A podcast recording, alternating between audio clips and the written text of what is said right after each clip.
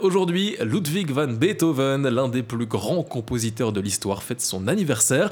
Magali, c'est l'occasion pour toi de nous parler de musique classique. Tu as réussi à trouver quelques petites anecdotes sur ce monde parfois méconnu. C'est ça, Julien, et on va commencer par le maître lui-même, Beethoven. Il est touché par la pire infirmité possible pour un musicien, la surdité. Il commence à perdre progressivement l'ouïe alors qu'il n'a que 26 ans et les musicologues affirment qu'il aurait composé et joué sa dernière symphonie, la neuvième, en étant complètement sourd. Cette info sur la surdité de Beethoven, elle est assez connue. Mais ce qu'il est moins, c'est qu'un musicologue américain prétend que Beethoven entendait encore de l'oreille gauche jusqu'à peu de temps avant sa mort en 1827. hit. Ah, ah Bon, même s'il n'était pas aussi sourd qu'on le pensait, euh, ça n'en est vrai en fait que Beethoven a continué de composer malgré un handicap considérable pour un musicien. Et euh, petite anecdote, si Beethoven était bel et bien dur de la feuille, il y en a un autre qui a fait semblant d'être sourd pendant près de 20 ans. C'est Mamoru Samuragochi, surnommé bien évidemment le Beethoven japonais. Très belle prononciation pour le, nom, le nom japonais, très belle prononciation, bravo. Arigato Alors, la symphonie de Samuragochi, euh, une symphonie d'Hiroshima à la mémoire des victimes du bombardement atomique de 1945, eh ben, cette symphonie lui a valu une renommée internationale. Une renommée euh, pas méritée du tout, puisque même s'il a été sourd à un moment de sa vie, il a retrouvé une partie de son ouïe et il s'est bien gardé de le dire. Et pire, il a engagé quelqu'un pour composer à sa place ses œuvres les plus célèbres, dont cette fameuse symphonie d'Hiroshima. Il y en a qui manquent vraiment pas de culot, hein, Julien. Oui, ça c'est sûr. Bon, alors toi, tu l'as dit, Magali, c'est euh, l'un des pires handicaps hein, pour un compositeur, c'est d'être sourd. Il y a quand même des handicaps euh, très pratiques. Ben oui, euh, notamment celui dont souffrait le compositeur russe Sergei Rachmaninov. Il était atteint du syndrome de Marfan, une maladie génétique rare qui est à l'origine de la grande taille de ses mains. Pour vous donner une idée, chaque main de Rachmaninov couvrait 13 touches de piano, probablement un record dans l'histoire de la musique classique.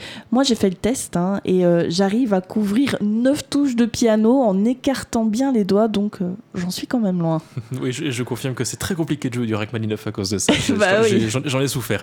Mais bon, voilà, euh, un, tel écart, ça permet quand même déjà de jouer pas mal de choses. Oui, 9 touches, c'est bien. 9 hein. touches, c'est déjà pas mal. Hein, c'est déjà pas mal. Et d'ailleurs, toi, Magali, n'essaye pas de faire des exercices trop extrêmes pour avoir plus de dextérité dans tes doigts. Bah non, t'inquiète, hein, j'ai pas envie de finir comme Robert Schumann, à ne pas confondre avec l'autre Robert Schumann, un des fondateurs de l'Union européenne. Non, là je parle du compositeur allemand. Il voulait tellement devenir un virtuose du piano qu'il a créé un dispositif pour améliorer l'indépendance de ses doigts. Le dispositif maintenait son quatrième doigt en position haute par rapport aux autres doigts. Pour pouvoir jouer, bah, il fallait euh, pour Schumann lutter contre ce système très très mauvaise idée. Les articulations de Schumann n'ont pas tenu le coup. Il s'est cassé le majeur et son muscle s'est tellement déchiré qu'il n'a jamais pu rejouer correctement. Aïe, comme ça fait mal. Oui, ça fait mal. Ouais, ouais, j'ai un peu testé, euh, tu vois. Euh, oui, je... teste pas trop. Mais euh, ouais, j'ai déjà mal en, essayant là. Donc voilà, mauvaise idée pour Schumann. Heureusement, pour affronter cette épreuve, il a pu compter sur le soutien de sa femme, Clara, qui était elle-même compositrice et excellente pianiste.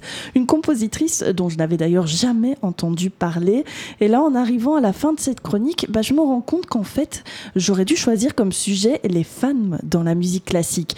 Parce que j'avoue que je suis incapable de vous citer un seul nom. Et toi, Julien, est-ce que tu connais des compositrices, des pianistes euh, je, suis en train de réfléchir, mais j'avoue que je n'en trouve pas une seule, effectivement. Ouais, des, des, compositeurs, pianistes, je peux t'en citer à l'appel, mais une femme Effectivement, maintenant, euh, maintenant que tu le dis, c'est vrai que j'avais jamais percolé, mais. Euh, mais ouais. Eh ben, j'ai percolé ça à la fin de la chronique, zut Et, Mais bon, euh, il faut pas nous en tenir rigueur. Hein. À l'époque, les femmes, bah, elles sont pas très valorisées. Tout ce qui compte, c'est qu'elles se marient et fondent une famille.